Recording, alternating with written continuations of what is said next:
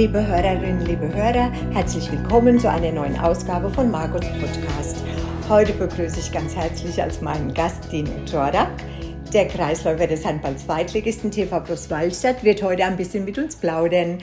Dino, herzlich willkommen und schön, dass du da bist. Ja, vielen Dank für die Einladung, Margot. Sehr, sehr gerne. Ich freue mich wirklich sehr, dass du äh, äh da bist und dass wir ein bisschen was erzählen können miteinander. Dino, du hast ja kroatische Wurzeln. Fange ich gleich immer so an. Deine Mama, dein Papa kommen aus Kroatien. Du bist in Aschaffenburg geboren. Und äh, hast du jetzt dadurch eigentlich zwei Staatsbürgerschaften? Genau, also ähm, meine Eltern, beziehungsweise meine Mutter kam schon ein bisschen früher, aber mein Vater kam dann wegen dem Krieg nach Aschaffenburg. Okay. Und ich hatte aber eigentlich die ganze Zeit nur die kroatische Staatsbürgerschaft. Mhm. Und ich glaube, es war 2014, da ist Kroatien zur EU gekommen. Mhm. Und dann war das sozusagen möglich, eine Doppelstaatsbürgerschaft zu haben. Und dann haben meine Schwester und ich seitdem dann auch die deutsche Staatsbürgerschaft, genau. Also ah, habe ich jetzt zwei Reisepässe Schön. sozusagen. Ah, ja, das ist ja super. Und ist deine Schwester eigentlich älter als du oder jünger? Nee, die ist jünger, die ist vier Jahre jünger als ich. Ja. Und äh, macht deine äh, Schwester sportlich auch irgendwie was, oder? Die war früher Schwimmerin, ah, ähm, war auch eigentlich schon, äh, muss man sagen, schon erfolgreich. Mhm. War auch mal auf den deutschen Meisterschaften mit, da war sie 15, 14, glaube ich. Ähm, hat sich aber dann eher auf den beruflichen Weg konzentriert und ist jetzt äh, Architektin. Oh. Ja. Das ist aber sehr interessant, denke ich. Ja. Da kann man sich ja so ein bisschen ausleben und und ja, und. Ja, genau. Also ich glaube, Schwimmen ist schon auch natürlich ein harter Sport, ne? Ähm, ja. Da muss man schon sehr viel Zeit investieren. Ja. Und irgendwann war das dann, glaube ich, ein äh, bisschen zu viel Aufwand. Mm. Ja, ja. Würdest du jetzt sagen, vom Typ her bist du eher deutsch oder eher kroatisch? Wie würdest du dich so ein bisschen äh, äh einordnen? Ja, das ist schwierig. Also, äh, ich würde sagen, es gibt mal Phasen. Ähm, also ich schon, also natürlich, ne, ich bin hier in die Schule gegangen, Kindergarten, Grundschule, Gymnasium, alles in Deutsch und in Deutschland. Ähm, von daher bin ich schon, natürlich, wenn man sich mit meinem Vater vergleicht, ganz andere Mentalität. Okay. Aber umso älter ich werde, merke ich schon, dass es immer wieder durch mich durchkommt ein bisschen. ähm, Gerade nach der Zeit jetzt auch wieder mit Igor, mhm. äh, auch mein Landsmann ja. Mhm. Und wenn man meine Freundin fragt, dann ist es schon auf jeden Fall auch so, dass sie sagt, naja, du hast schon auch viel äh, von deinem Vater und von dieser kroatischen Mentalität. Also gerade dieses laute, mhm. leider sehr oft auch ein bisschen ja, schimpfwortlastige Sprache so. ähm, aber jetzt würde ich sagen, eigentlich schon eine Mischung so. Ne? Also kommt immer so ein bisschen auf die Lebensphase drauf an. Mhm. Genau, aber umso älter ich werde, habe ich das Gefühl, kommt wieder ein bisschen mehr das Kroatische, ein bisschen mehr durch. Wahnsinn, oder? Das gibt es ja. ja gar nicht so mehr oder weniger toll. Kommen wir mal ein bisschen zum Handball. Du hast ja das Handballspielen ähm, beim TV Gladbach gelernt, ne? Und ähm, mit zehn Jahren. Genau, ich glaube, es war in der vierten Klasse oder so, muss ich zehn, zehn Jahre, zehn, elf Jahre alt gewesen sein. Da okay. bin ich damals eigentlich auch nur über Zufall. Äh, damals hat man sich ja noch so zum Spielen verabredet. Ja, ja. Und da habe ich mich mit einem Klassenkameraden zum Spielen verabredet und der hatte vergessen, dass er Handballtraining hat. Ach. Und dann bin ich halt einfach mitgegangen. Okay. Und das war es dann eigentlich auch für mich, aber dann irgendwie an dem Wochenende hat dann meine Mutter den damaligen Jugendleiter Helmut Kaup im Supermarkt gesehen. Mhm. Und der hat äh, sie dann beredet und behauptet, was ich für ein Riesentalent hätte. Ähm, das war, glaube ich, damals auf jeden Fall gelogen, aber äh, sie hat es ihm geglaubt und hat dann halt gesagt, komm, dann schicken wir dann mal wieder zum Handball. Mhm. Und dann bin ich dann so halt da ein bisschen mhm. äh, dahin gekommen. Ähm, aber es war eigentlich wirklich auch so, also dass es die ganze Interesse dann so im Handball kam, kam ja durch meinen Firmenpaten. Das war ja genauso die Zeit 2001, 2002. Da war der Tonci in Großwaldstadt, Tonci Valcic. Mhm. Und äh, mein Vater hatte den so in der Stadt kennengelernt, ähm, über ein Restaurant, das Down Under damals. Ah, ja. Genau, genau. Und dann hat er halt, er hat in Großwaldstadt gewohnt, da bei der TVG hatte früher ganz oft in der Unterfrankenhalle, also in der FAN Arena, trainiert. Ja. Und dann hat er ganz oft bei uns geschlafen, weil er gesagt hat, hey, ich muss eh dahin und so. Und da ja kam das alles so, das war eigentlich genauso die gleiche Zeit. Also es war so ein bisschen äh, zufällig da. Ähm, genau, und dann äh, ist da so ein bisschen das Interesse gewachsen. Damals waren auch die Kroaten gerade so gut, ne? Ja. 2004 Olympische Spiele und so. Ja. Also war das gerade so ein bisschen diese handballpräsente Phase bei uns.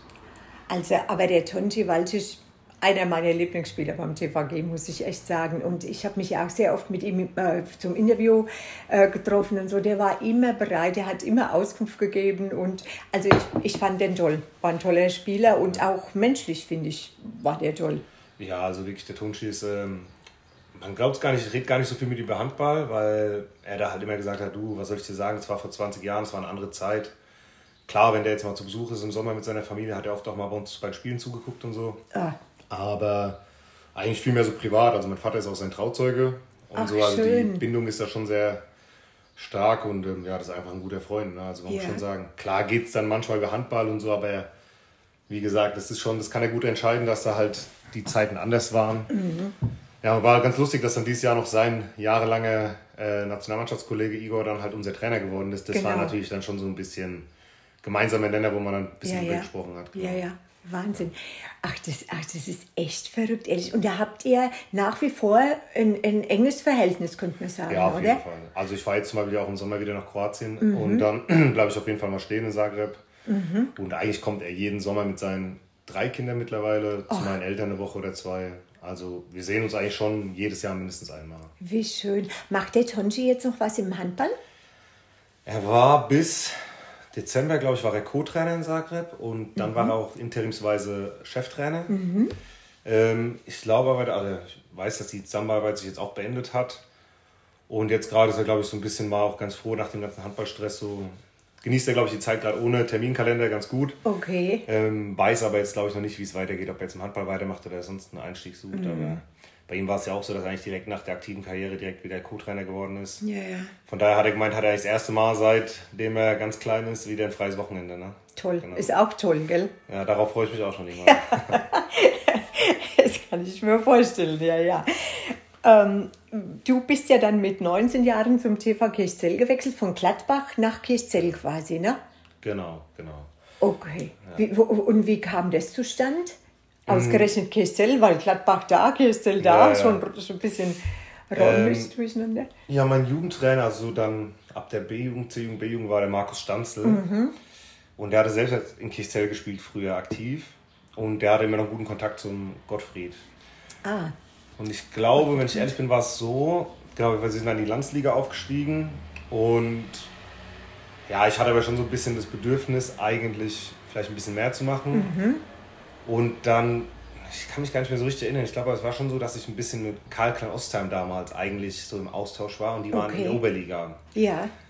Und ich glaube, dass der Markus so ein bisschen dachte, okay, wenn er in die Oberliga geht, dann kann er für uns eigentlich nicht mehr spielen, weil Oberliga, Landesliga geht kein Doppelspielrecht. Und dann war sein Plan so, ey, dann bringe ich ihn nach Kirchzell. Okay. Das ist für ihn noch besser. Und eigentlich war der Plan, dass ich von Anfang an noch ein Doppelspielrecht habe. Also, dass ich mhm. nach Kirchzell gehe. Mhm. Die hatten damals aber Marius Fuchs und Philipp Klimmer im Kreis und ich bin so der dritte Mann und kann trotzdem noch in Gladbach spielen. Mhm. Das war sozusagen für ihn besser, aber natürlich war es für mich auch super gewesen. Ja.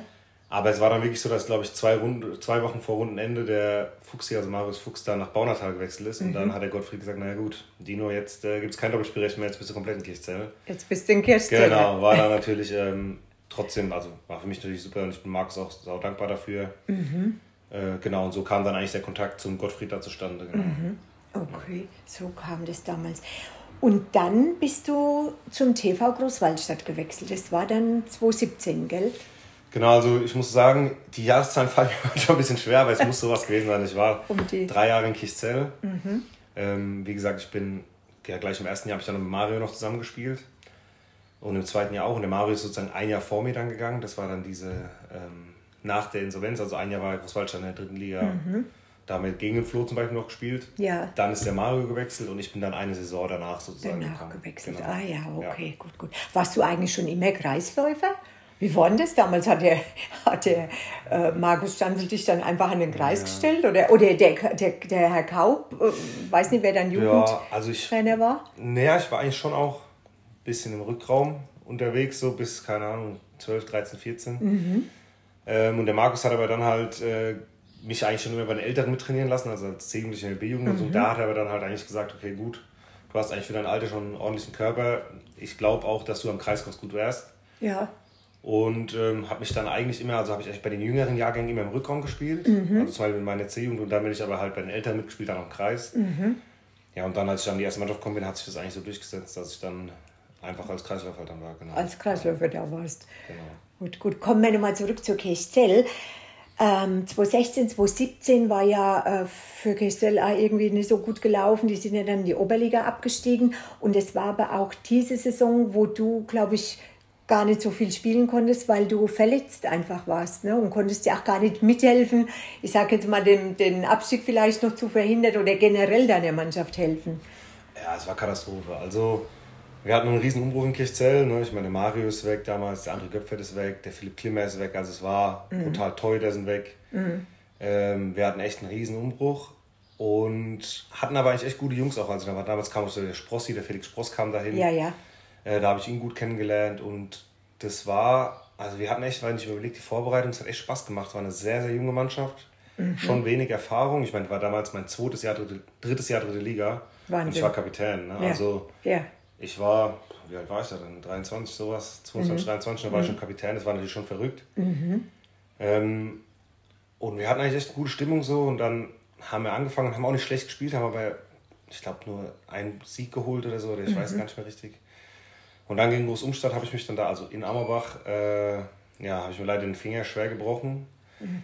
Äh, das war, in, ich glaube, es war Oktober oder so. Also es waren vielleicht sechs, sieben, acht Spiele gespielt. Okay. Und dann bin ich wirklich, also der Finger wurde dann ja zweimal operiert, also erstmal direkt dann da und dann wurde er im Januar nochmal operiert, weil es mhm. da Komplikationen gab. Mhm. Ja, und ich habe dann eigentlich am Ende nur noch drei Spiele gemacht. Das war dann gegen Niederroden, Großwaldstadt und Bad Neustadt, ah, wenn ich es richtig sehe. Und da war, also als ich zurückkam, waren wir schon Wochen vorher abgestiegen. Das war natürlich für mich, ja, ich hatte mir viel vorgenommen ne, als Kapitän und so. Ich wollte natürlich ja. schon auch Leistung bringen. Ja. Und ich konnte halt einfach gar nicht mitmachen. Und ähm, war auch ein schweres Jahr. Also auch mit Andi, für ihn war es auch schwer, weil er dann als Spielertrainer und so Andi agiert Kunst, hat, genau. Ja, genau. Und dann teilweise dann doch nur als Spieler. Dann war ich zum Beispiel, als ich verletzt war, war ich in Anführungszeichen Cheftrainer auf der Bank mit 23 oder mit 24. Das war eigentlich auch ganz lustig. Ähm, ja, also das, die Zeit vergesse ich, also da denke ich schon immer gern zurück, aber natürlich das Ende war natürlich ein bisschen schade. Bitte ähm, auch, ne? genau? Einfach, ja, ja. Ja, war für mich dann eh ein schweres Jahr, weil im Endeffekt, das war, ich hatte schon eigentlich immer das Gefühl, dass ich so von der Einstellung her dann halt auch, ich selber schulde und so, aber dann kam halt im Januar während meiner Verletzung das Angebot von Großwaldstadt und ah, ja. da bin ich schon so ehrlich, es war für mich natürlich auch, ich habe mich auch gefreut, ne? Also ja. ich habe mich gefreut, dass ich so eine Chance kriege, gerade ja, in meiner Verletzung. Ja. Ja, aber dann ist halt so ein bisschen, du freust dich, aber eigentlich bist du gerade verletzt und die Mannschaft, für die du jetzt noch spielst und der du eigentlich den Schritt verdankst, ist gerade sportlich eigentlich am Tiefpunkt. Mm. Das war nicht ganz so einfach vom Kopf her. Glaube ich. Ähm, und ich weiß nicht noch, als ich dann zurückgekommen bin, haben wir ja gegen Großwaldstadt gespielt und haben auch gewonnen tatsächlich, obwohl wir schon Absteiger waren. Mhm. Und das hat mir dann schon nochmal viel bedeutet, weil ich so das Gefühl hatte, ich kann zumindest so zeigen, ey, bis ja. zum Ende bin ich wirklich dann noch da. Ja. Und natürlich hat man auch den Jungs, wo man hinkommt, gezeigt, okay, der kann auch ein paar spielen. Und das war ja schon so eigentlich ein wichtiges Spiel, obwohl es eigentlich auf dem Papier um nichts ging. Ne? Aber es ging mhm. so ein mhm. bisschen um die Ehre und so und das war dann schon, mhm. ja, schon wichtig. Ja, ja, denke ich auch. Einfach für den Kopf, für, genau. das, für, für das Gefühl selbst, ne, was man dann ja. hat. Dass man sagt so und so. Aber weil du jetzt gerade gesagt hast, Kapitän, du bist ja jetzt beim TV Großwaldstadt mit, mit dem Flo zusammen, Florian Eisenträger, auch Kapitän. Ne? Ist, ist denn das Dino, ähm, ich sage mal, wie muss ich mir das jetzt vorstellen? Das Kapitän, ist das jetzt einfach nur ein Wort oder hat man da tatsächlich Verantwortung oder bringt sich mehr ein wie in Anführung jetzt normale Spieler? Das ah, ist schwierig. Also ich glaube, das ist auch von der Mannschaft zu Mannschaft unterschiedlich. Ähm, also es ist schon eins ist Fakt, der Kapitän der Mannschaft, der hat unfassbar viel Verantwortung und mhm. der muss auch vorangehen. Okay. Es gibt aber genauso Spieler, die das Kapitänsamt nicht innehaben und trotzdem vorangehen. Also ah, ja. das heißt, es gibt es auch. Also ja. wenn ich jetzt mal überlege, der Mario bei uns, mhm. der Mario ist vom Typ vielleicht nicht so ein lauter Typ wie ich oder so, aber der Mario ist halt der Spieler, wo du genau weißt, gerade auf seiner Position noch im Rückraum. Ja. Wenn es hart auf hart kommt, dann weißt du, wer den Ball kriegt. Und das ist halt einfach so. Und das ist, mhm. da braucht es manchmal weniger Worte. Und er ist vielleicht jetzt nicht so, sag ich mal, so die Stimme vom Verein oder so, aber trotzdem ja. ist er halt der Spieler, der einfach die Verantwortung in den wichtigen Phasen übernimmt. Und mhm. ich finde eigentlich, ähm, ich glaube, früher war es wahrscheinlich ein bisschen anders, aber mittlerweile verteilt sich es einfach ganz gut. Also gerade jetzt, wenn ich mir jetzt an Flo mich denke, also klar, der Flo ist hier seit, keine Ahnung, zwölf Jahren, wenn nicht sogar noch länger, ist jetzt auch seit der Insolvenz ja auch Kapitän hier und mhm. äh, ist ja auch zu Recht, ich meine, was der im Verein geleistet hat. Mhm. Ähm, der hat jetzt damals einen Schritt da mitgegangen in die dritte Liga. Ohne ihn wüsste ich nicht, ob Großwaldstadt hier wieder stehen würde. Ja. Und ähm, ja, der Flo ist halt auch einfach einer, der gibt immer alles und so. Ähm, und wie gesagt, ich bin ja, sag ich mal, sein Stellvertreter. Mhm. Ähm, ja, ist einfach eine andere Position. Ne? Ich meine, ich bin da vielleicht mit der Abwehr und so ein bisschen einfach im Zentrum, ein bisschen mehr mhm aktiv, aber wir, also das ist, eigentlich läuft es auch ohne viel zu reden, weiß jeder eigentlich genau, was er machen muss, wann. Ja. Manchmal, wenn es schlecht läuft, mache ich eine Ansprache, manchmal er, vorm Spiel teilen wir uns das. Also das ist so, hat sich so eingependelt und okay. da reden wir eigentlich gar nicht so viel drüber, weil eigentlich jeder genau weiß, jetzt ist es seine Zeit oder meine Zeit. dein Part, sein genau. Part, je nachdem. Genau, ähm, also das ist schon, wie gesagt, bei uns ist es so, nicht mehr wie früher ganz so spitz in der Hierarchie, sondern mhm. ist ein bisschen verteilt. Mhm. Wie gesagt, so der Mannschaftsrat ist in der Mario Flo nicht. Mhm. Und ähm, genau, so dass da das schon viel verteilt wird, aber wie gesagt, äh, grundsätzlich ist es dann schon so, dass der Kapitän der Flo ist und wenn dann, sag ich mal, so jetzt wirklich was gesagt werden muss, dann entscheidet auch immer, der beginnt halt eher eigentlich meistens so die Ansprache und so. Ja. Interessant ist das, ja. ja. Siehst du? Ja.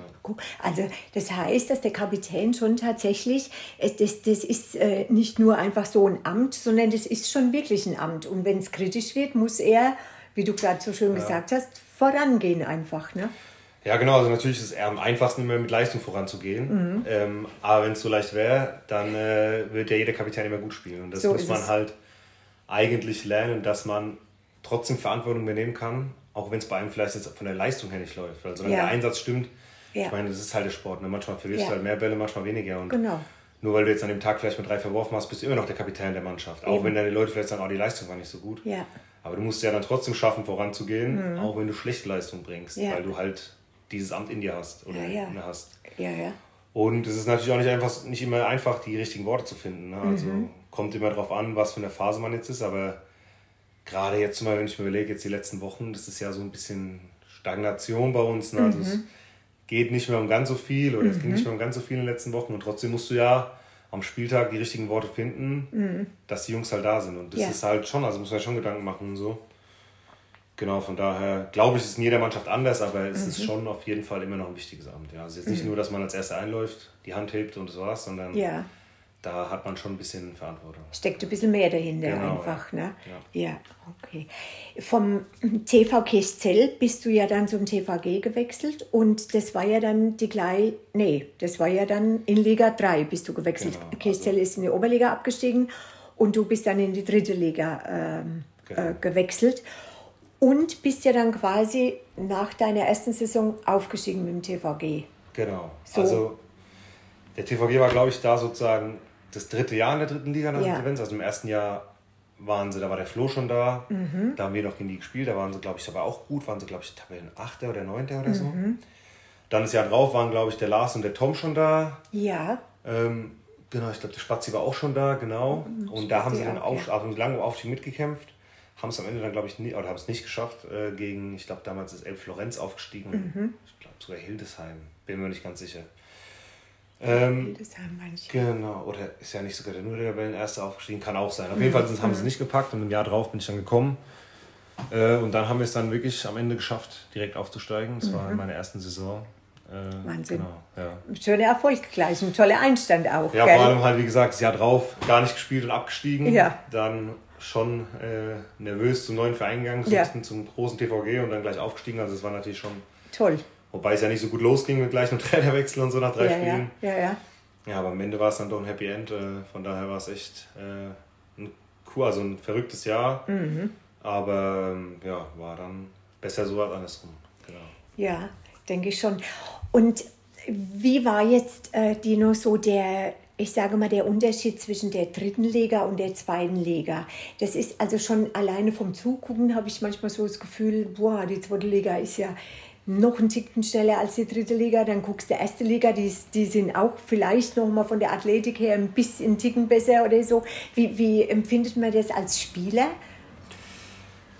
Ja, ähm, also es ist, es ist immer schwer zu sagen, wie man das jetzt genauso empfindet, weil man ja auch ein bisschen reinwächst. Also mhm ich hoffe, dass sich das jetzt nicht arrogant oder so anhört, mhm. aber natürlich ist es so, einfach im Trainingsniveau passt du dich an. Also ja. du trainierst ja die ganze Zeit dann mit der Kaderstärke, sag ich mal, der zweiten Liga. Das heißt, ja.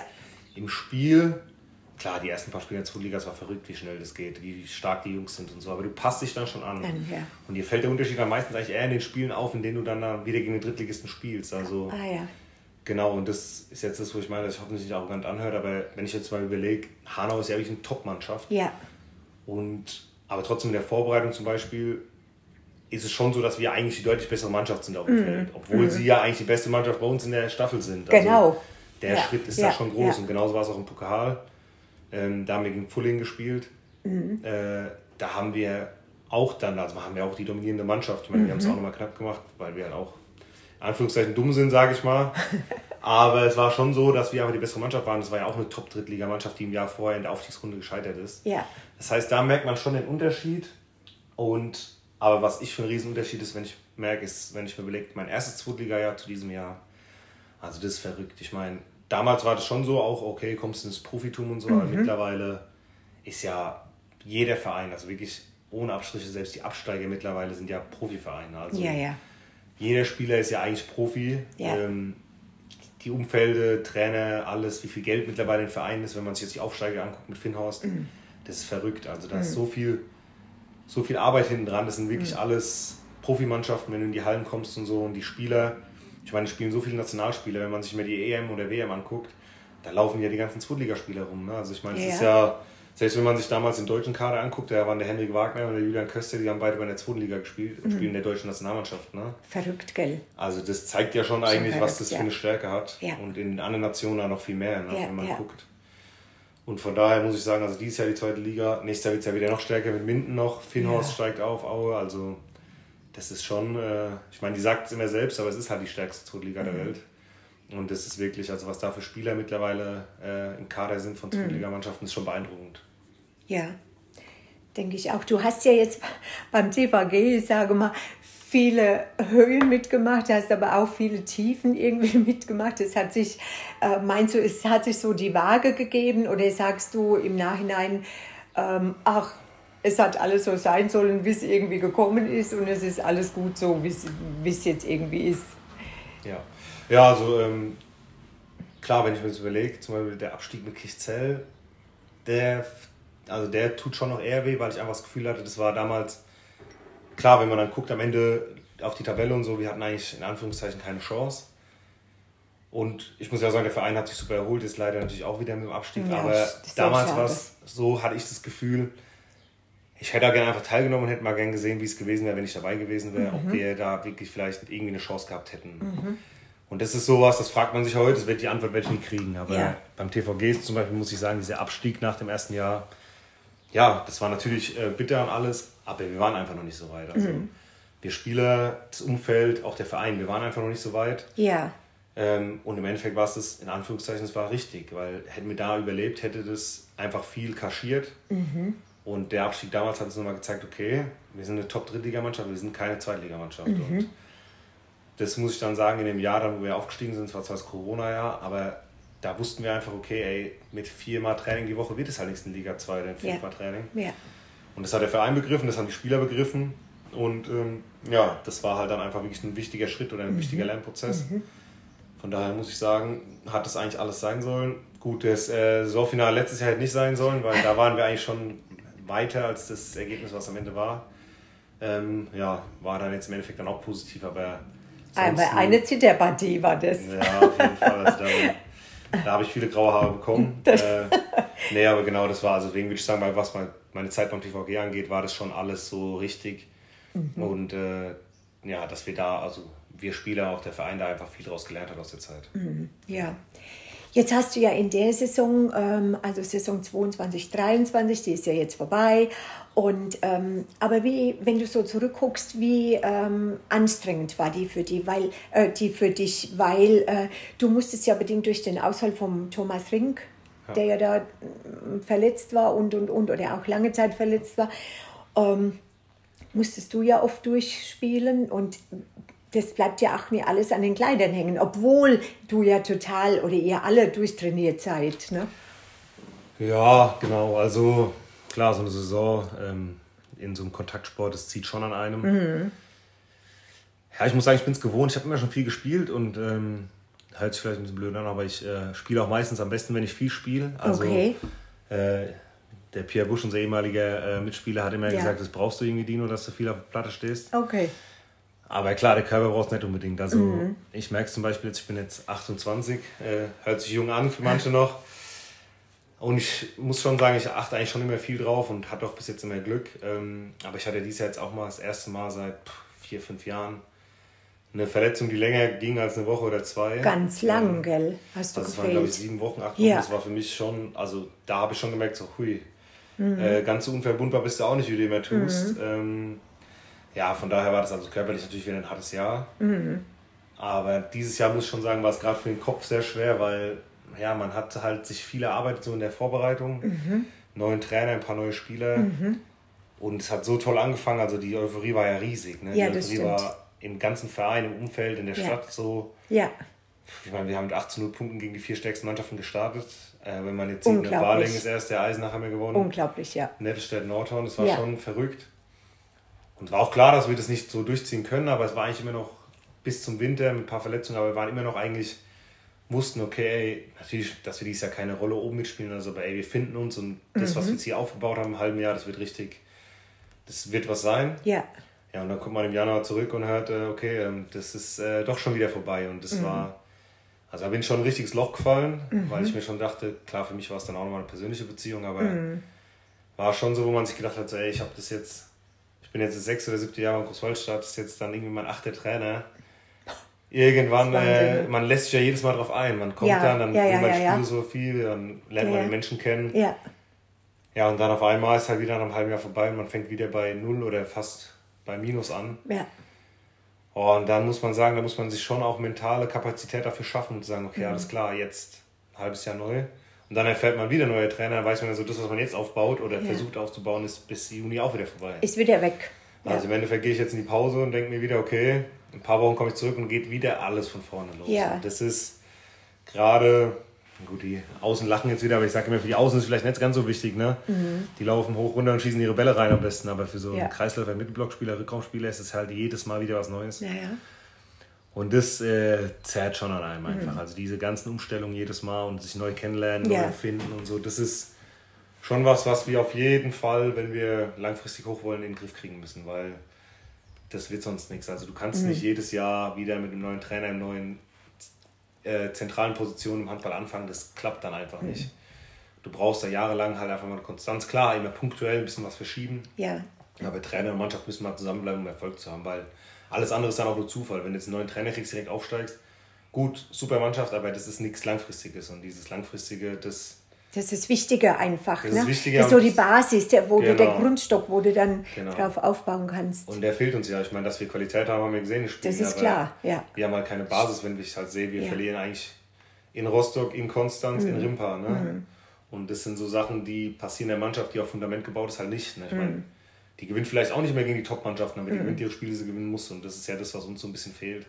So ein bisschen die Konstanz auch, ne? Ja, genau. Und ähm, ja, deswegen würde ich sagen, dieses Jahr klar körperlich, jede Handball-Saison übel, aber dieses Jahr war gerade echt, also letztes Jahr war es auch natürlich emotional, mhm. mental, mhm. aber eher wegen der sportlichen Situation. Ja. Und dieses Jahr eigentlich eher wegen den Rahmenbedingungen, weil du halt mhm. auch unsicher bist dann die ganze Zeit. Jetzt haben wir zwar einen neuen Trainer verkündet gekriegt und so, ja. aber wusste ja dann die ganze Zeit keiner, wie es weitergeht. Ja. Von daher bin ich dann jetzt hoffentlich froh, dass wir jetzt immer jemanden haben, der dann wirklich mal längerfristig da bleibt. Ja. Dass man da was aufbauen kann. Ja. ja, ja, das denke ich auch. Du hast ja, du hast ja gesagt, du hast so viele Wochen gefehlt. Wie ist das, wenn man dann zurückkommt? Ich meine, du konntest ja auch am Anfang nicht trainieren, du konntest ja nichts machen. Du, musst, du musstest ja Ruhe geben im wahrsten Sinne des Wortes, ne? Ja, das ist, ähm, also klar, der Flo hat immer zu mir gesagt, heul nicht so rum, äh, weil er kennt es ein bisschen besser. Er hat ja leider schon ein paar Verletzungen mehr gehabt. Mhm. Und im Endeffekt war es auch eine muskuläre Sache, aber es war ein bisschen, ja, war nicht ganz so klar, was war am Anfang, weil es mhm. ja so eine untypische Verletzung war. Mhm. Ja, war vielleicht auch ein Fehler von mir. Also eigentlich hätte ich da wahrscheinlich gar nicht spielen dürfen gegen Nettelstedt, weil ich habe schon vorher was gemerkt. Oh ja. Habe aber eigentlich nicht gedacht, dass da was passieren kann. Mhm. Und ähm, ja, im Nachhinein ist man natürlich auch immer schlauer. Ne? Mhm. Aber in dem Moment dachte ich, es geht. Ja, und habe ich dann echt am Anfang gedacht, ja, okay, zwei, drei Wochen oder so. Und dann waren die Spezialisten da und da habe ich gedacht, puh, Mhm. Acht bis zehn Wochen ist ja schon eine lange Zeit. Puh, ja. Ja, man kann halt eigentlich, also klar, man kann ein bisschen natürlich in den Kraftraum gehen und so, mhm. aber ja, man merkt halt so, man ist zwei Tage gefühlt zufrieden und dann dreht man halt durch, weil man sich halt nicht auslassen kann. Ja, ja.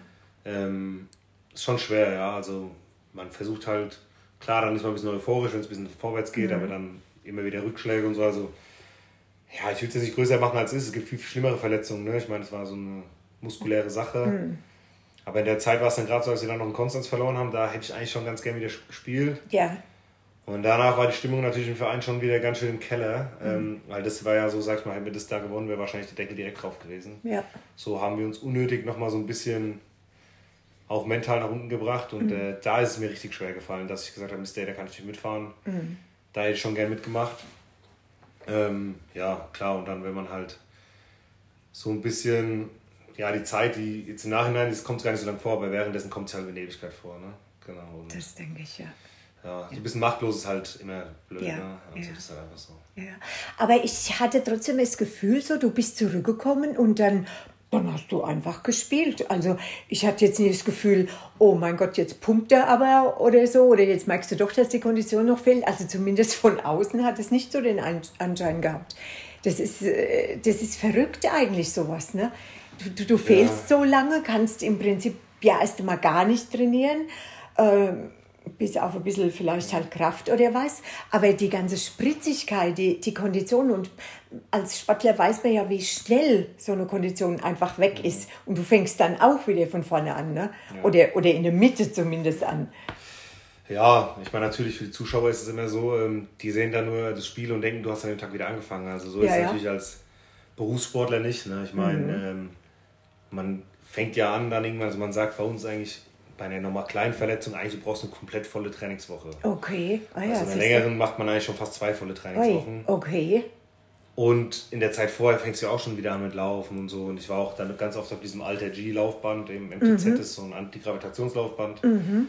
Also man steigt natürlich viel früher ein als jetzt, sag ich mal, der Normal, Alltagssportler, genau, weil man natürlich viel mehr Möglichkeiten Mensch, hat. Ja. Also wenn ich überlege, ich bin ja nach zwei, drei Wochen schon aufs Laufband mit 20% Körpergewicht mhm. und bin da die ganze Zeit gelaufen. Ähm, ja, und dann muss man halt irgendwann mal auch verstehen, dass es ja auch viel mental ist. Also mhm. Man macht zehn Jahre Spitzensport, ähm, das wäre ein bisschen unfair, wenn es in zwei Wochen weg wäre oder in drei. Ja. Aber vom Kopf her ist es immer so. Also mhm. ich meine, wie du gesagt hast, es fühlt sich schon so an. Fühlt sich, man fühlt einfach sich an. wirklich so an. Wenn ich zwei Wochen den Kraftraum nicht gesehen habe, fühle ich mich, als äh, hätte ich keine Kraft mehr. Ja. Aber wenn man sich mal bewusst wird, was man eigentlich sein Leben lang macht, dann muss man es eigentlich mal verstehen, dass man sagt, okay, ey, ich trainiere hier jeden Tag seit zehn Jahren, wenn ich jetzt mal zwei Tage nicht trainiere, dann fühle ich mich vielleicht schlecht, aber ich bin Ist auch nicht. nicht so schlimm genau. vielleicht. Und ähm, genau, von daher muss ich auch sagen, also für mich, klar, auch mit den Jungs, ich spiele schon länger mit denen zusammen, das heißt, ich hatte da schon ein bisschen bessere Abläufe. Mhm. Und aber ich war schon aufgeregt, also im ersten Spiel in El Florenz, wenn ich mir überlege, äh, war dann schon so, puh, jetzt hast du sieben, acht Wochen nicht gespielt. Hat natürlich dann echt gut geklappt gleich, äh, die ersten mhm. paar Spiele. Äh, das hat dann schon auch Zuversicht gegeben. Schön. Ähm, genau, ja, von daher konnte ich mich nicht beschweren, wie ich es geschafft habe, zurückzukommen. Aber ich hoffe, dass ich nicht nochmal machen muss. Also ich hoffe, dass ich fit bleibe und dann ist alles deutlich leichter. Das glaube ich, ja. Das kann ich mir so richtig vorstellen. Ja, ja, genau. Du hast ja vorhin schon mal angesprochen, äh, Igor Wori, ein Landsmann von dir und kam ja, ist ja vor der Saison verpflichtet worden. Und äh, also ich meine, es war ja Igor Wori, ist einfach ein Name. Ne? Das ist, ist ja wahrscheinlich jedem Handballfan ein Begriff irgendwo. Und äh, hast du, äh, Dino, ihn vorher eigentlich schon mal irgendwie, hattest du so eine Begegnung mal mit ihm oder hast du ihn auch nur vom, also nur in Anführung von, vom Fernsehen halt gekannt oder von, von, vom Namen her? Ja, also ähm, ich habe ihn persönlich nicht gekannt, mhm. äh, weil damals auf der Hochzeit von Tonschi waren zwar viele von der Nationalmannschaft da, er war aber in Hamburg da zu der Zeit, ich glaube, die haben sogar noch ah. Champions League gespielt. Ah, okay. Ich glaube, das war um die Zeit jetzt mhm. ungefähr.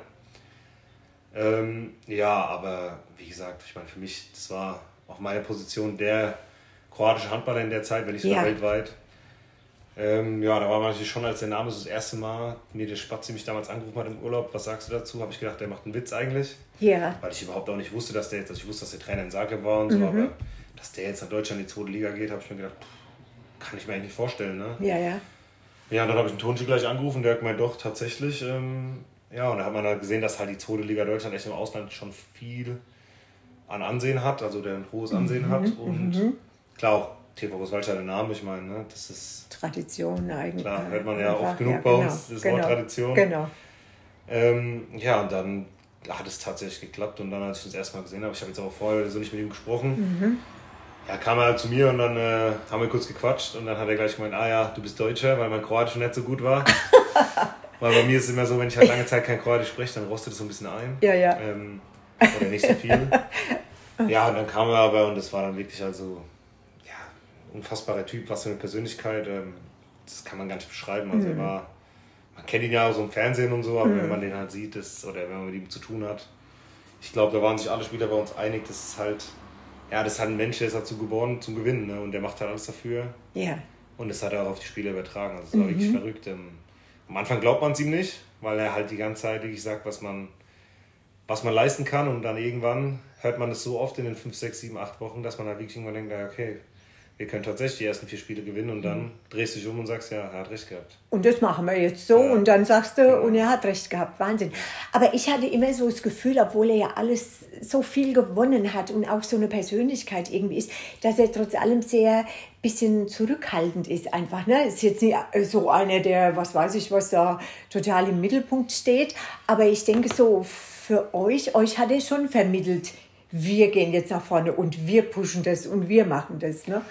Ja, das ist äh, sehr gut, dass du das auch so wahrgenommen hast. Ähm, bei Igor war es schon immer so, dass natürlich der Trainer im Sport ist immer der Kopf. Ne? Ja. Aber ich habe das, also der hat es wirklich äh, exzellent gemacht, dass er wirklich, wenn die Mannschaft gut gespielt hat, hat er sich hinten angestellt und hat gesagt, das waren meine Jungs. Ja. Aber wenn wir scheiße gespielt haben, ist er hingegangen, hat zwar nach außen gesagt, hey Leute, das war mein Fehler. Mhm.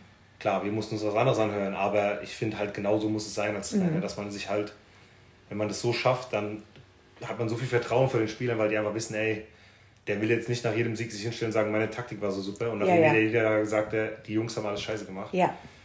Deswegen, das bindet eine Mannschaft so stark zusammen, auch mhm. zum Trainer, weil man halt sieht, ey, der gönnt es uns ja. und nicht nur für sich. Ja.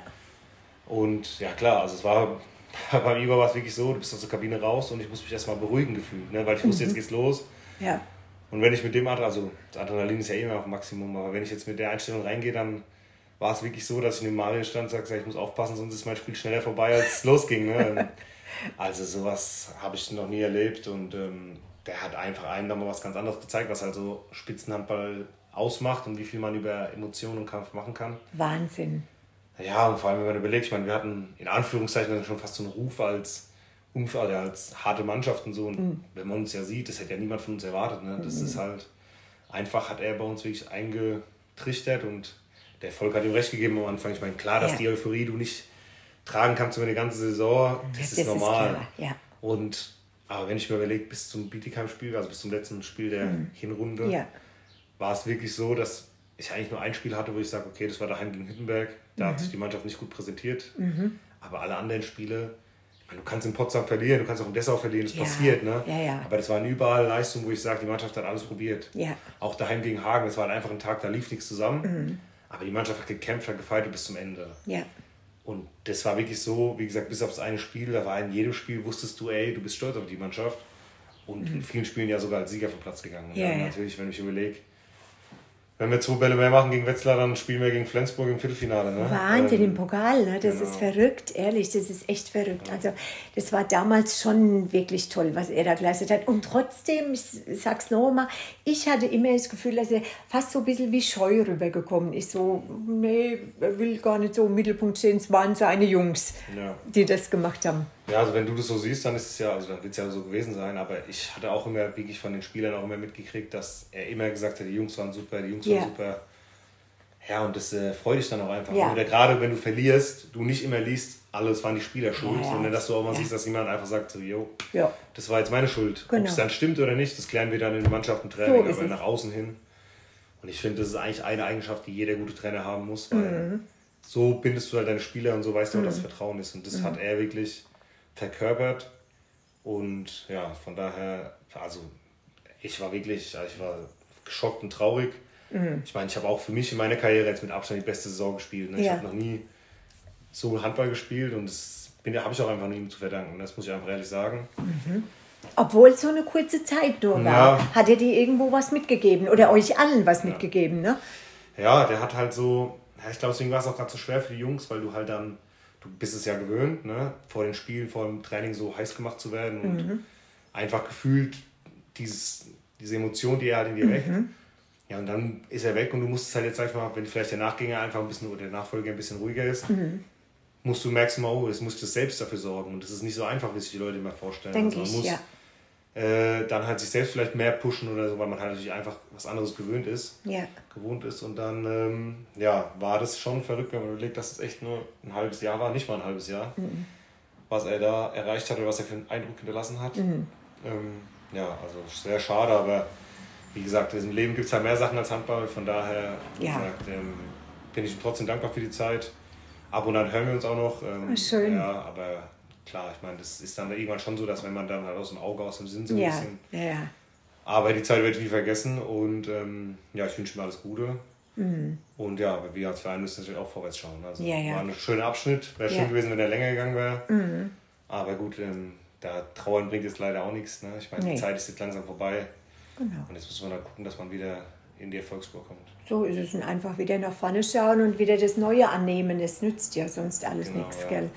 Ist ja wie es ist. Hast du denn mit ihm äh, dann, äh, obwohl er sagt, oh ja, du bist Deutsche, hast du mit ihm dann viel Kroatisch gesprochen? Also ich habe mit ihm eigentlich nur Kroatisch gesprochen. Mhm. Ähm, er, hat, also er hat schon gut Deutsch gesprochen, weil er aus seiner Zeit aus Hamburg, ich dachte, dass es viel schlechter wäre. Mhm. Als er kam, haben die Jungs auch alle gesagt, oh, der kann echt, also er konnte sich mit allen verständigen und so. Ja. Es war natürlich trotzdem so, wenn er jetzt mir gerade als Kreisläufer was vermitteln wollte, hat er es einfach auf Kroatisch gemacht. Also Weil es einfacher ist halt. Genau, ne? ähm, das war für mich auch kein Problem. Ja. Und er hat auch oft dann, sage ich mal so, meine Sprachkenntnisse genutzt, um der Mannschaft was zu erklären, wenn ihm so, ja, ich meine, das kennt man ja selbst in anderen Sprachen, ne? Ja. Redewendungen Ja, oder sowas, genau, das fällt genau. ein bisschen schwer. Oder Ja. wenn er jetzt mal wirklich eine Sache ihm halt einfach gar nicht eingefallen ist, Ja. hat er gesagt, Dino, jetzt erklärst du den Jungs mal. Ja. Ähm, oder wenn er sich halt so vorm Spiel in die Emotion geredet hat, dann hat er schon gesagt, Dino, ich sage jetzt mal ein paar Sätze und du übersetzt sie dann den Jungs. Okay. Dann war er immer noch ein bisschen sauer, dass ich es nicht mit den gleichen Emotionen machen konnte, weil wenn er uns, sage ich mal in Anführungszeichen, zusammengestaucht hat, Ja. hat er ja auch mich zusammengestaucht. Ja, und klar. dann war ich natürlich ein bisschen ruhiger und habe es weitergebracht. Und dann hat er sich beschwert, dass ich das nicht so richtig weiterbringe. Aber ich meine, naja gut, im Endeffekt hast du ja auch gerade mich beschimpft. Gerade Genau, zusammengerufen. jetzt kann ich ja nicht meine Mannschaftskollegen Nee, beschimpfen nee, gleichen- nee, nee, das geht nicht. Äh, war ein bisschen schwierig, aber nee, das war, also das hat er dann schon auf Kroatisch gemacht. Aber wie gesagt, mit den Jungs konnte er auch Deutsch sprechen, das war kein Problem. Ja, ja, das ist prima, super. Du hast ja jetzt vorhin auch gerade gesagt, war ja ganz interessant, dass du jetzt schon äh, so viele Trainer hattest und ähm, hast so viele schon kennengelernt. Und jetzt kommt ja nach Slava Lotschmann, kommt jetzt Michael Roth, davor war es der Igor Wori und so weiter und so fort. Und jeder Trainer, denke ich, hat ja so seine, seine Eigenart oder, oder will äh, der Mannschaft ein bisschen erklären, so in die Richtung spielen wir jetzt vielleicht wie oder was. Aber gibt es denn auch bei den vielen Trainern, die du jetzt hattest, gibt es denn auch so Dinge, äh, die nur die irgendwie gleich bleiben? So, wo du sagst, da gibt es gar keinen Unterschied bei den Trainern, sei es jetzt beim Aufwärmen mit Fußball oder was auch immer. Oder, oder äh, sei es so, so ja, Spielzüge, Spielabläufe, die ihr so übernehmt. Ja, ich glaube, ich hatte jetzt echt schon, ich weiß nicht, ob es schon zweistellig ist, aber ich kann es mir vorstellen, in meiner Zeller Zeit, Gladbach und so, also zehn Trainer, elf Trainer hatte ich sicherlich. Und also, dass alle was gemeinsam haben, will ich nicht sagen. Man kann schon sagen, dass die in Anführungszeichen ältere Schule schon ganz gern Fußball spielen lässt zum Warmmachen. Okay. Mal mehr, mal weniger. Viele koppeln es an Erfolg. Wenn man am Wochenende gewonnen hat, darf man mehr spielen. Bei manchen Trainern ist es gar nicht erlaubt. Ah. Oder nur in Ausnahmen. Okay. Das sind dann meistens die nicht so beliebten Trainer bei den Spielern am Anfang. ähm, auch manche Trainer lassen auch einfach immer Fußball spielen. Aber das ist, ja, das ist so wirklich eigentlich die einzige Sache. Und alles andere ist schwierig, weil wirklich, also ich habe jetzt schon verschiedene Herangehensweisen erlebt. Also es gibt Trainer, die kommen und die haben ihre Taktik und wollen die Taktik sozusagen halt durchziehen. Ja. Dann gibt es Trainer, die sagen, okay, ich gucke, welche Taktik am besten zu meiner Mannschaft passt. So ein bisschen adaptiver, oder adaptiver. Ja. Ja, und dann gibt es zum Beispiel, Igor war es eigentlich eher so, dass er halt sag ich mal, so eine Mischung hatte. Er hat gesagt, das und das ist mir wichtig, aber das und das ist, passt auch eher zu euch. Und ja, man hat aber schon so, also jetzt in der Zeit habe ich eigentlich immer das Gefühl, klar, Taktik ist wichtig und alles hin und her und das gehört auch einfach dazu. Das heißt, ohne das geht es auf keinen Fall. Ja, ja. Aber auf einem gewissen Niveau, wo dann, sag ich mal, viele Trainer sind, die taktisch einfach ein super Grundverständnis haben, ist es meiner Meinung nach, auch so denke ich, vielleicht liegt es auch in meinem Spielertyp, nicht mehr ganz entscheidend, ob es jetzt in der Spitze die Taktik bis aufs Letzte gefeilt ist, sondern halt, wie du es schaffst, die Emotionen der Mannschaft halt zu packen. Und wenn du halt eine Mannschaft hast, die jedes Spiel für dich durchs Feuer geht, dann ist es manchmal nicht wichtig, ob du jeden Spielzug gesehen hast von der Mannschaft, gegen die Ja. du spielst. Aber andersrum ist es so, es bringt dir nichts, wenn du alles auswendig kennst, aber wenn dir die letzten 2% fehlen, dann, ähm, ja, dann wirst du trotzdem verlieren, gerade gegen Top-Mannschaften oder langfristig. Und ja, das muss man als Trainer, so denke ich's. Ähm, klar, früher als ich jünger war, habe ich mir gedacht, ey, ein Spieler muss ja eigentlich keiner motivieren. Sehe ich auch immer noch so, aber es ist halt einfach trotzdem so, du bist auch nur ein Mensch. Und es gibt manche Sachen außenrum und was weiß ich. Und dann kommst du an den Spieltag und vielleicht fehlt dir nur ein Prozent oder vielleicht fehlt dir auch mal zwei Prozent. Ja. Und da musst du einen Trainer haben, der es wirklich schafft, an jedem Spieltag das Maximum aus den Spielern emotional und mhm. motivational rauszuholen. Mhm. Äh, und das, wenn du das schaffst, dann äh, sieht es gut aus mit Erfolg. Und das mhm. ist meiner Meinung nach so, was die Trainer, was einen guten Trainer auszeichnet. Ja. Mhm. Mhm. ja. Gibt's denn, hast du denn für dich selbst so ein Ritual, dem du nachgehst vor dem Spiel oder am Abend vorm Spiel, äh, wo du sagst, das, ist, äh, das mache ich immer, das ist immer gleich und wehe, da kommt mir was dazwischen? Ja, ich hatte es. Ich hatte es tatsächlich. Mhm. Ich habe das auch so ein bisschen vom Spazi abgeschaut. Der ja. hat das so ein bisschen gezeigt. Der hat es ja, ne? Der hat es echt extrem, äh, ja. stark gehabt und ich hatte das dann auch ein paar Saisons gemacht. Das hat mir auch gut getan, auf jeden Fall. Mhm. Ich habe aber vor, boah, ich glaube, ja doch, eigentlich letzt, also die letzten zwei Saisons, jetzt die vergangenen und die Jahr vorher, habe ich es dann aber abgelegt und habe mich so ein bisschen davon gelöst. Ähm, das heißt jetzt nicht, dass das jeder machen muss. Also es gibt bestimmt Spieler, denen tut es gut. Mhm. Und wie gesagt, mir hat es auch gut getan, aber ich hatte gemerkt, dass ich mich dann ein bisschen zu sehr davon abhängig gemacht habe. Also bei mir ah, war es ja. dann so, ich hatte dann das Gefühl, wenn jetzt nicht alles genauso gepasst hat, hatte ich direkt schon eine Ausrede, warum es nicht funktioniert. Oh, also ja, war, ja. So war halt ich. Ja. Ähm, andere Leute waren da vielleicht lockerer, aber mir war es dann so, oh Mist, jetzt wollte ich eigentlich um zwei essen, habe um halb drei gegessen. Mhm. Gott, jetzt ist Katastrophe. Das klappt, jetzt klappt alles nicht. Genau, und ja. äh, das ist mir dann so ein, zwei Mal, sag ich mal, so ein bisschen passiert, so vom oh, Gefühl her. Okay. Und dann irgendwann habe ich mir gedacht, okay, Dino, du bist jetzt auch schon 27, jetzt langsam kannst du mal losmachen. Du weißt, dass du Handball spielen kannst. Ob mhm. du jetzt um 2, 1 oder 3 gegessen hast, ist egal in mhm. dem Fall. Solange ja. du weißt, du hast dein Training absolviert und alles, dann ist ja alles gut. Und ja. Deswegen, klar, gibt es so Sachen, die hat man wahrscheinlich so ein bisschen verinnerlicht, aber so richtige Rituale, dass ich jetzt sage, ohne das geht gar nichts mehr. Mhm.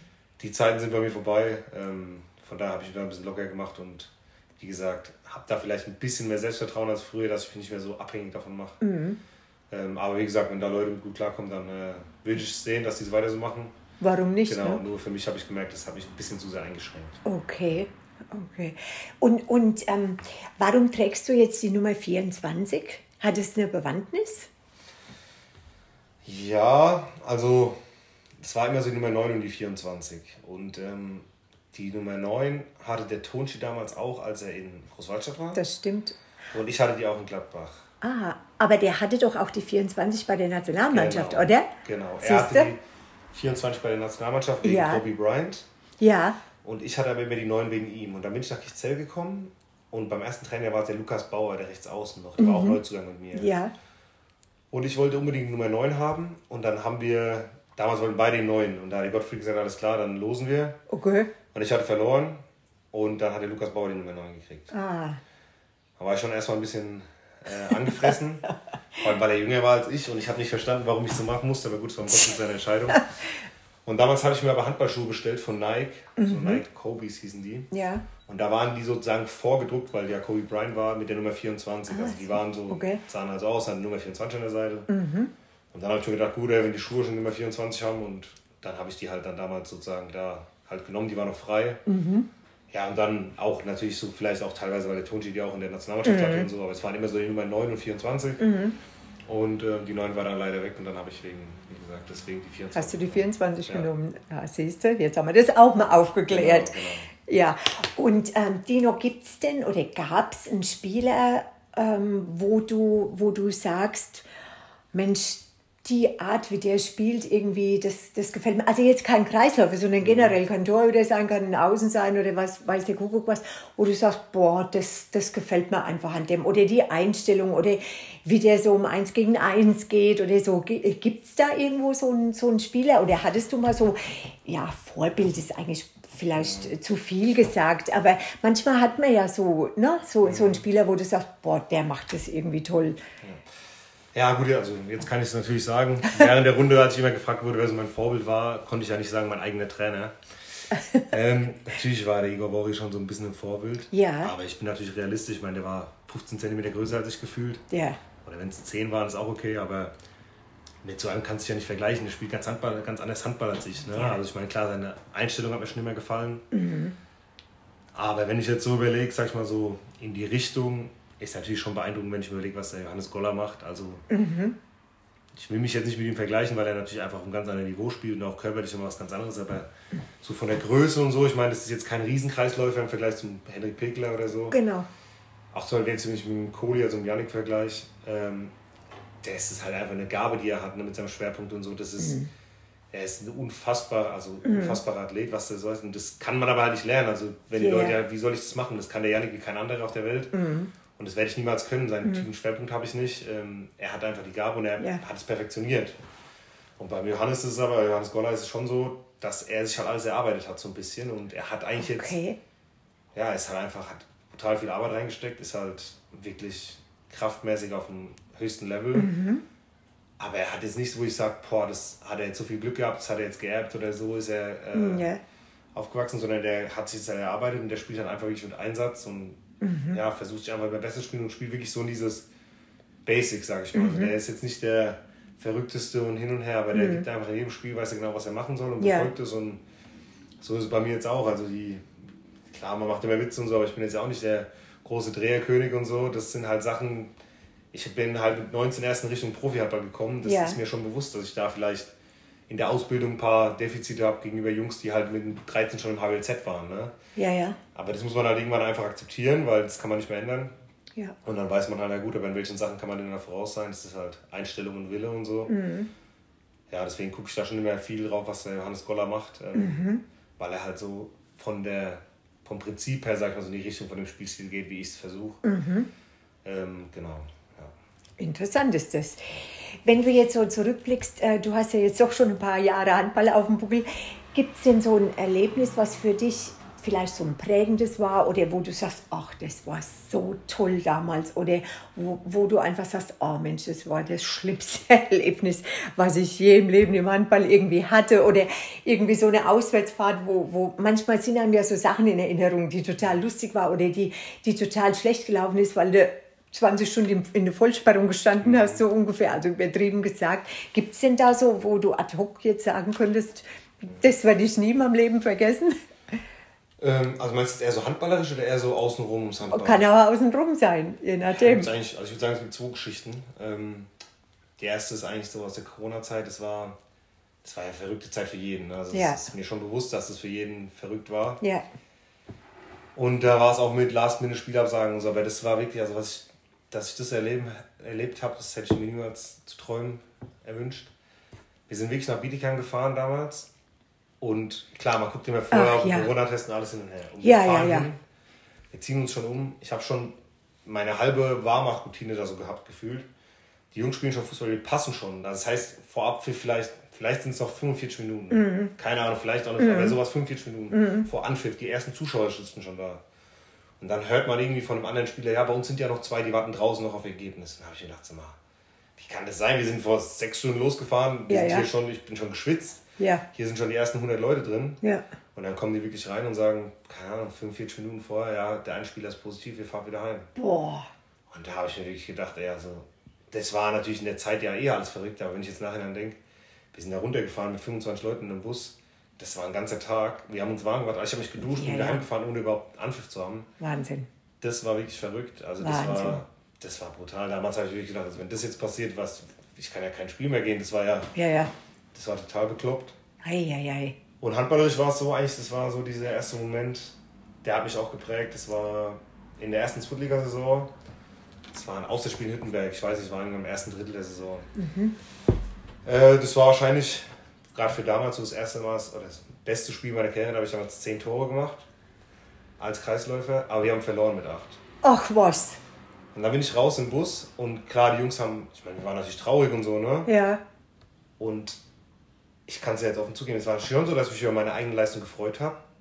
Aber ich habe einfach gemerkt, es interessiert keinen, weil wir verloren haben. Also ich saß im Bus, natürlich hat der Mario gesagt, ey, Respekt, zehn Tore. Ja. Aber ich saß da und habe mir gemerkt, okay, Dino, wenn du nicht gewinnst, dann bringt dir das nichts. Mhm. Und das heißt, ich meine, ich bin Sportler, wenn, wenn ich gut spiele, bin ich stolz darauf. Ja, klar. Aber ich kann das Gefühl nur dran sein, wenn wir auch gewinnen. Ja. Deswegen ist halt einfach, wir bringen 8, 9, 10 Tore nix, wenn wir halt verlieren, weil dann kann ich mich in Anführungszeichen nicht mal, also ich sage mal so, ich kann mich nicht mal feiern lassen. Mhm. Wenn man super spielt und man gewinnt, dann kann man auch mal natürlich draußen hinstellen und sagen, so, heute war aber ein Topspiel von mir. Man muss es ja auch, also man ist ja auch ein gutes Recht von dem Spieler. Ja, natürlich.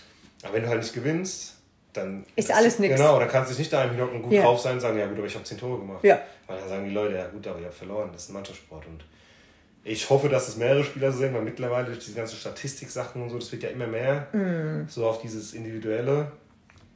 Und ist ja auch nicht schlecht, aber ich finde halt trotzdem, wie gesagt, ist so mein Motto, was ich auch den Jungspielern sage, ist, gute Leistung bei der Niederlage bringt nichts, aber genauso ist es auch, wenn du schlecht spielst und ihr gewinnt, ist auch halb so schlimm. Mhm. Klar, das Schlimmste ist, wenn du schlecht spielst und verlierst, dann ist alles scheiße. Genau. Aber wenn du schlecht spielst ja. und die Mannschaft gewinnt, dann ist es ja halb so wild, weil im ja. Endeffekt das Ziel ist zu gewinnen. Ich ja. meine, klar genau. denkt man sich daheim mal, oh Gott, ey, warum habe ich das und das gemacht? Aber andersrum ist es halt genauso. Wie gesagt, erstmal muss gewonnen werden und dann muss auf die Leistung geachtet werden. Das bringt genau. allen mehr. Mhm. Und das habe ich damals in Hüttenberg wirklich gemerkt, weil ich saß im Bus und habe mir gedacht, super Dino, jetzt machst du einmal zehn Tore wahrscheinlich in der Karriere. Und keinem, du darfst nichts sagen, darfst keinem erzählen, weil gefühlt, das ist halt Mannschaftssport. Ja. Und dann habe ich gemerkt, okay, alles klar, so Ziel Nummer eins ist gewinnen mhm. und dann gut spielen. Weil wenn das klappt, dann ist super, aber erstmal gewinnen. Und das hat mich schon geprägt. Ja, also würde ich sagen, so die zwei Sachen. Mhm. Das sind so Sachen, die ich gerne erzähle. Aber das ist eine tolle Erfahrung eigentlich, ja. ne? Gell? Weil, weil, wie du gerade sagst, man, man freut sich äh, ähm, über die tolle Leistung, die man gebracht hat. Und am Ende des Tages ist er eigentlich in Anführung nichts wert oder nicht viel ja. wert, weil die Mannschaft nicht gewonnen hat. Ja, ganz genau so ist es. Ja. Ganz genau so ist es und das versuche ich auch immer so den jüngeren Leuten so ein bisschen mhm. zu erklären.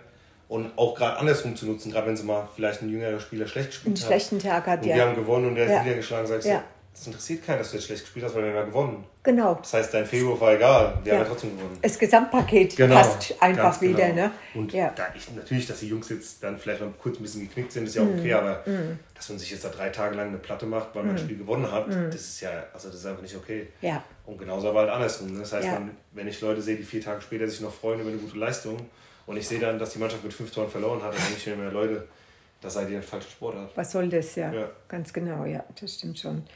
Das ist schon wirklich wahr. Jetzt ist ja so eine Saison, äh, die nur extrem lange und auch sehr äh, anspruchsvoll, sage ich mal. Die Mannschaften werden immer stärker und äh, das Leistungsniveau geht immer mehr nach oben und, und, und. Jetzt ist ja Gott sei Dank immer Urlaub angesagt. Ähm, fährst du dann überwiegend nach Kroatien oder oh, gibt es auch andere Ziele? Oder sagst du, nee, mein erstes Anlaufziel ist erst mal Kroatien?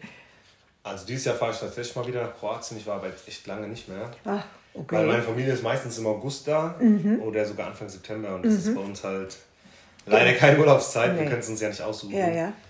Ähm, von daher, also ich habe meine Großeltern mal meistens über Ostern, wenn wir mal zwei, drei Tage frei hatten, da bin ich mal hin. Ach, schön. Aber im Sommer ist bei mir eigentlich so, dass ich, das mache ich jetzt eigentlich schon seit ein paar Jahren, also klar, die obligatorische Abschlussfahrt mhm. äh, auf die deutsche Insel nach Mallorca ist ja für die meisten Spieler eigentlich Pflicht. Ähm, das hatten wir vorher auch schon. Da ist es jetzt bei mir so geworden, dass ich meistens nur sehr, sehr kurz da bin, weil ähm, klar, es gehört dazu, aber ja, mir ist dann meistens meine wenigen Urlaubstage ein bisschen zu schade, um das dann zu lange dort äh, auszuhalten. Mhm. Ähm, genau, von daher bin ich dann meistens ganz kurz auch dabei.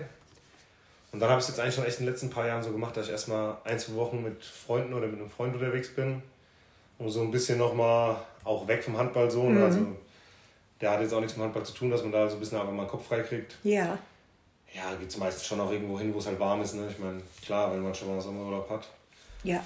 Und dann bin ich meistens mal zwei Wochen auch mit der Freundin unterwegs. Ähm, da Schön. ist dann auch meistens gut. Wir haben auch so einen Camper, sind mehr fest damit mhm. unterwegs.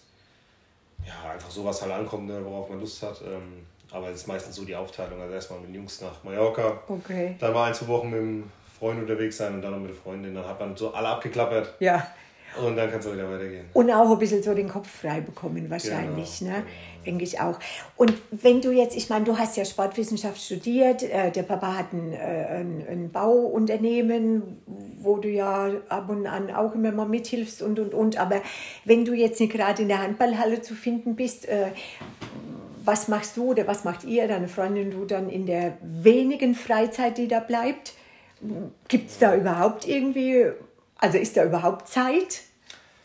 Also gefühlt, also es ist schon viel Zeit. Ähm, ich sage immer so zu meinen Kumpels auch, die Handballzeit, die Freizeit ist so ein bisschen ineffektiv, weil man hat halt meistens frei, wenn alle anderen was zu tun haben. Ne? Mhm. Das heißt, an Wochenenden haben die meisten Leute frei, da haben wir Spiele oder sogar wenn wir Sonntag spielen, haben Samstag Training. Genau. So.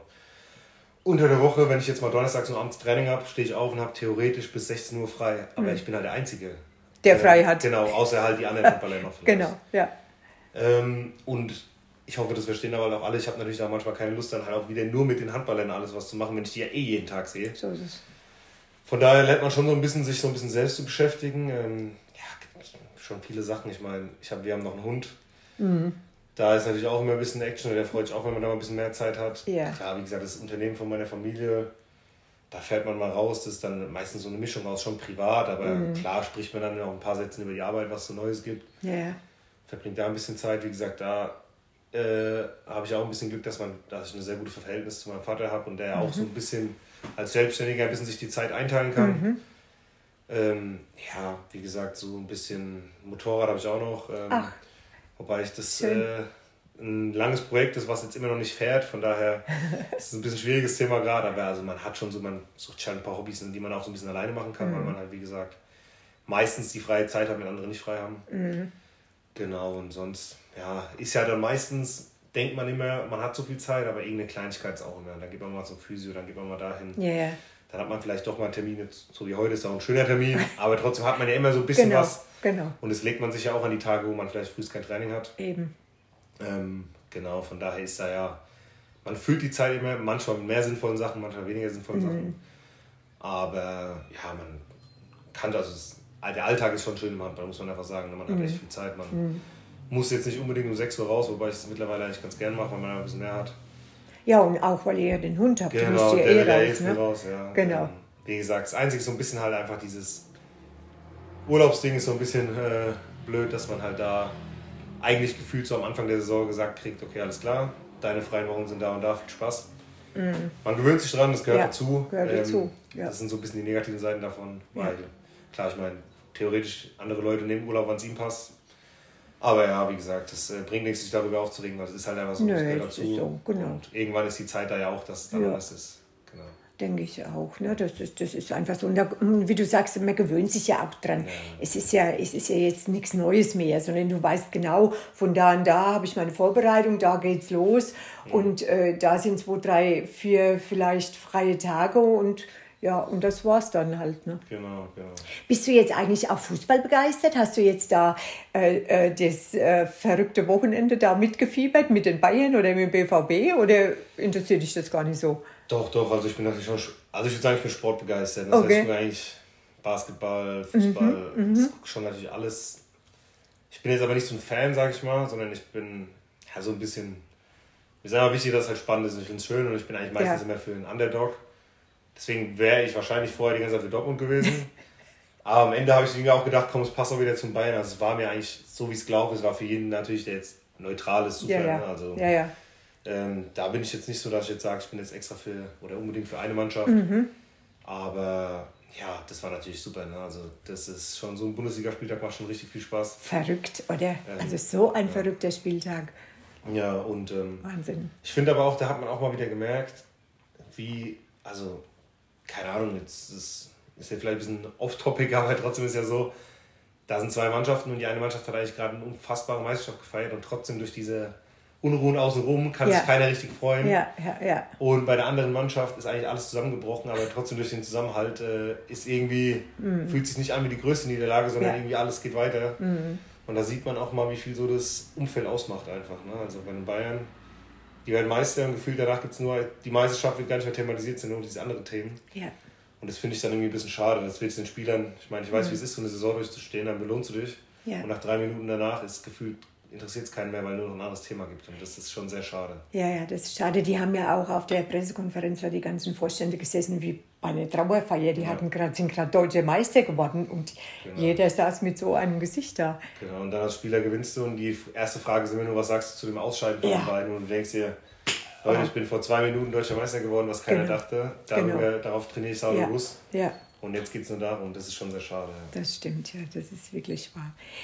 Bist du, jetzt habe ich so ein bisschen rausgehört, du bist ja wahrscheinlich eher ein Meermensch als ein Bergemensch, oder? Oder kann man es ja, gar nicht so sagen? Nee, doch. Also, klar, also ich sage mal so, ich kann Skifahren zum Beispiel, Aha. aber jetzt nicht mega gut. Aber in meiner Handballzeit, also ich glaube, seitdem ich beim TVG, oder ich glaube sogar seitdem ich bei Zelt spiele, ich glaube, war ich nur einmal Skifahren, mhm. weil, ja, keine Ahnung, das ist jetzt einfach so für mich habe ich entschieden, okay, das ist ja immer noch ein kleines Risiko und so. Das ist dadurch, dass gefährlich, ja. Vor allem, wie gesagt, wenn ich jetzt, seitdem ich drei Jahre bin, könnte, mhm. wäre es was anderes. Ich habe es erst ein bisschen später gelernt und das ist, der Mehrwert ist jetzt für mich da nicht so hoch, dass ich es riskiere. Mhm.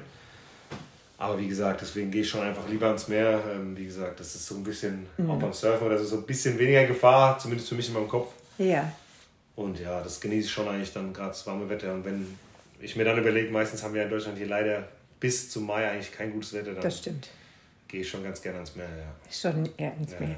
Und bist du eher ein Süßer oder tendierst du eher zu sauer? Oh, sauer auf keinen Fall. Also wenn dann süß, äh, wenn dann süß. Ich dachte, jetzt kommt süß oder salzig. Dann nein, nein, nein. Alles, weil im Endeffekt ist der Hunger schon groß, aber nee, sauer mag ich gar nicht. Gar nichts. Das ist ne? gar nicht meins. Ne. Und eher Fisch oder eher Fleisch? Da würde ich eigentlich auch sagen beides. Ähm, aber vor allem, wenn es kälter ist, eher Fleisch. Mhm. Aber jetzt im Sommer schon sehr, sehr gern Fisch. Also so ein gegrillter Fisch. Ja, genau. Mhm. Gerade wenn man dann in Kroatien oder irgendwo am Meer ist, dann oh, ist ja. schon super. Ach, ja. Bisschen leichter, ähm, aber im Winter ja. schon auch gern Fleisch. Ja. Okay. Okay, gut. Und gibt es jetzt, das ist vielleicht eine, eine, eine äh, bisschen doof Frage, aber ich sage jetzt mal, in der Regel wirst ja eigentlich immer du interviewt. Aber äh, gäbe es denn jetzt eine Person, wo du sagst, boah, mit der würde ich mal gerne äh, ein Interview führen oder würde ich mal gerne ein paar, der würde ich mal gerne ein paar Fragen stellen? Gibt es sowas oder denk, denkst du da jetzt gar nicht drüber nach, groß? Weil manchmal hat man ja so gerade am Fernsehen irgendwo, also, ja, ich ne, weiß, wo man so sagt, es gibt natürlich schon viele interessante Leute, die man mhm. einfach mal so kennenlernt. Ja, ja. Ja, also klar auch so Schauspieler oder so würde ich schon mal gerne interviewen, einfach mal zu sehen, so wie so ein Leben halt ist. Ne? Ja. Weil so, keine Ahnung, Leonardo DiCaprio oder so, wenn man überlegt, die Filme finde ich schon immer cool, wenn man dann kann einfach mal so unter, unterhält, wie so ein Alltag von so einem aussieht. Ne? Ja. Was ich immer so verrückt finde, bei so Leuten, jetzt, wenn wir jetzt mal über DiCaprio sprechen, dass der eigentlich alles erreicht hat, wie man dann noch sozusagen diese Motivation hat, immer noch ans Set zu gehen und sich da komplett einzuschränken, die haben schon meinen größten Respekt, ne? weil bei den Spielern wirklich dann kein Geld mehr, kein gar nichts mehr, dann geht es nur noch wirklich in die Leidenschaft. Das denke ich auch. Mit so einem würde ich mich schon mal gerne hinsetzen. Ich glaube, der hat auch ganz schön viel erlebt. Ähm, mhm. Ja, aber das ist jetzt nicht so was, das, das war jetzt ein Beispiel, das mir ja, eingefallen ja, ja. Ne? aber so aus der Branche, glaube ich, mal so ein bisschen was anderes. Weil mhm. klar, so Sportlerbranche irgendwie kann man sich vorstellen, wie es ist. Ne? Da geht es immer ums Gewinnen von Trophäen und so, aber sowas Bilder würde ich schon mal gerne wissen, ja. Mhm. Wo, wo deren Motivation einfach genau. noch liegt. Ne? Weil wenn du wirklich alles hast, Millionen auf dem mhm. Konto, das Haus, der, dann, wie man so schön sagt, mein Haus, mein Boot, mein ja. Pferd, was weiß ich was. Ne?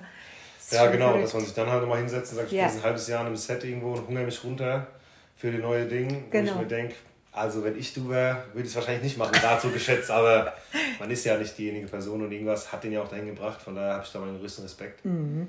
Ähm, Schön, siehst du prima. Okay. Ja, liebe Hörerinnen, liebe Hörer, jetzt sind wir wirklich am Ende unserer Folge angelangt. Ich habe den armen Dino wirklich ganz viel gelöchert. Lieber Dino, vielen lieben Dank, dass du da warst und dass du dir die Zeit genommen hast, vor allen Dingen und dass du mir so schön Rede und Antwort gestanden hast. Ich habe mich sehr, sehr gefreut. Ja, vielen Dank. Ich hoffe, meine Antwort war nicht zu lang. Äh, Nein. Äh, Rahmen gesprengt haben. Äh, alles, alles toll. Genau. Ich wünsche dir alles, alles Gute. Einen schönen Sommer jetzt erst einmal, bis es wieder losgeht. Ja, 15. Juli oder was, glaube genau, ich, geht's los. Gell? Oder 16. Juli geht's los. Und bleib einfach so toll, wie du bist. Vielen, vielen Dank. Und ich ähm, freue mich, wenn du mich wieder mal besuchst, dass wir die zweite Folge vom Podcast machen. Genau, ja. Na? Wir sehen uns ja auf jeden Fall auch wieder in genau. der Halle. Genau. Und dann wünsche ich dir auch eine schöne handballfreie Zeit. Dankeschön. Und, genau. genau. Ja, ihr da draußen habt auch eine schöne Zeit. Danke fürs Zuhören und bleibt uns gewogen. Bis bald. Tschüss.